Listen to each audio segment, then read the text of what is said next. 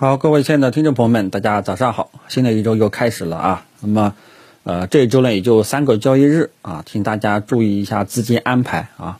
马上就要中秋和这个国庆长假了啊。好，那么昨天这个晚上到现在的消息面上呢，整体也是比较清淡啊，讨论比较多的是这个呃国企和民企这个重组改革啊。那么有人就认为。啊，这个呢是一个重要的一个利好啊，这个呢我觉得更多的还是一个题材板块吧，谈不上说能够对整个盘面呃有多么好的一个逆转性的一个行为啊。另外一个消息呢，就是中国人寿举牌这个工商银行 H 股啊，那么这个呢其实以前也有过举牌啊，那么这个呢其实是一个中长线布局，因为呢这个。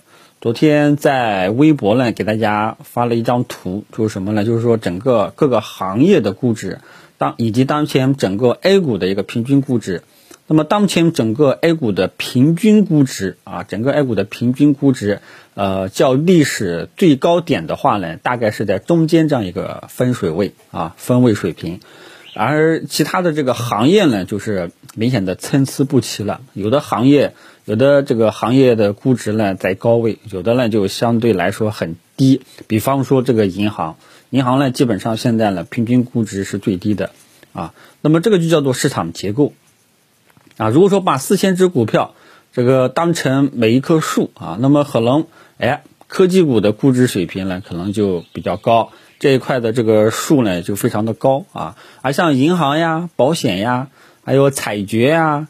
这个像这一块的呢，它的估值呢就很低，基本上呢，就是它的数数数高啊，就非常的是最矮的啊。那么这种呢就叫做安全边际比较高，因为它估值呢已经很低了啊，安全边际比较高啊，它已经不能它的股价相对来说股价没有太大的下跌空间了，除非发生系统性风险，基本上它就在安全边际。当然了，如果说真的发生系统性风险，啊，那种连续性全球股市下跌的，那这种反而是最佳抄底时机啊。当然了，这种现象呢，这个是随机性的，不是说能够预测的啊。所以呢，它的安全边际比较高啊。有的朋友问这个打新要买什么股票，我都讲过了。呃，打新的话呢，你就买银行股，安全边际比较高，套呢也不会说套太多，对吧？所以这个呢，就是。呃，我之前也建议大家去这个跟踪的啊，不是让大家去买的啊，是大家去跟踪的。因为当前市场上安全边际比较高的，主要就是呃一二线权重蓝筹这一块了啊。未来说要想行情能够启动啊，可能也就是他们应该大概率是新的带头大哥。因为过去一两年大家都知道，去年是科技股是带头大哥啊，然后今年的上半年呢是白马股核心资产。对吧？呃，之后呢，就大这些大哥都倒下了之后呢，就没有新的旗帜了啊。下一个旗帜呢，大概率应该就是这些低估值的一二线权重蓝筹了啊。但是他们在安全边际啊，安全边际比较高，但是并不是说它立马就能涨起来啊。所以呢，中国人寿这个东西呢，这个事件呢，更多的还是一个中长期的一个战略性的一个投资，知道吧？是这种情况啊，呃。其他的就是跟大家，呃，借此呢，跟大家这个，呃，接这个描述一下当前市场整体的一个结构啊，以及呃一二线权重蓝筹当前的所处的一个状态啊。其他的估值呢，往往都是比较高的啊。呃，你像这个创业板现在的最大市值是医疗医药板块啊，所以大家能够看到，只要医疗医药一涨，也创业板呢可能幅度就会高一点。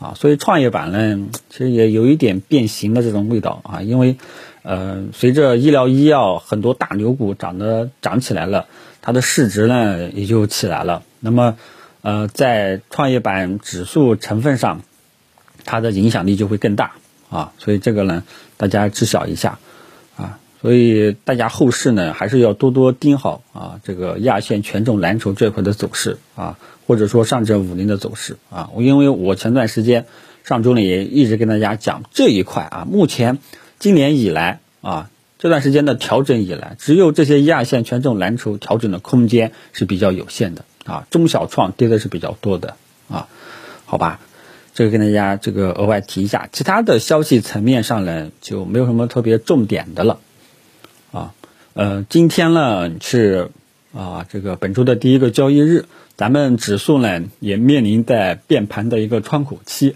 看看春节前会不会走出一个呃持续性的一个机会，好吧？然后就是外围市场上呢，这个大家也知道，上周五呢，美国的三大指数出现一个反弹。刚刚我也看了一下，道琼斯期指是涨了百分之零点二几啊，所以外围情况还是向好的。预计今天 A 股呢，大概率呢会这个高开，啊，会高开高开一点点。大家到时候看一下这个高开之后的这个情绪的变化啊。反正呢，我的态度呢就是说什么呢？呃，在确认收盘形态以之前。啊，多看少动，啊，呃，因为要往往从我的这个这个呃水平出出发的话呢，只有当确认收盘形态了，我才能看，才能够去定性市场是不是有一个持续性的方向啊，否则的话呢，盘中的任何反抽，我很有可能都视而不见啊，所以大家在。做趋势定性的时候呢，一定要注意，要确认收盘形态，不要看盘中大涨了或者说大跌了，就以为要呃反转了或者说要完蛋了，好吧？包括有一些朋友在判断破位，有一些时候呢，盘中破位了，很有可能哎后面破位了之后又拉回来了，明白吧？要注意一下，好吧？其他的就没有什么了，有情况呢，我会在微博盘中实时更新。这个其他的就不聊了，谢谢大家。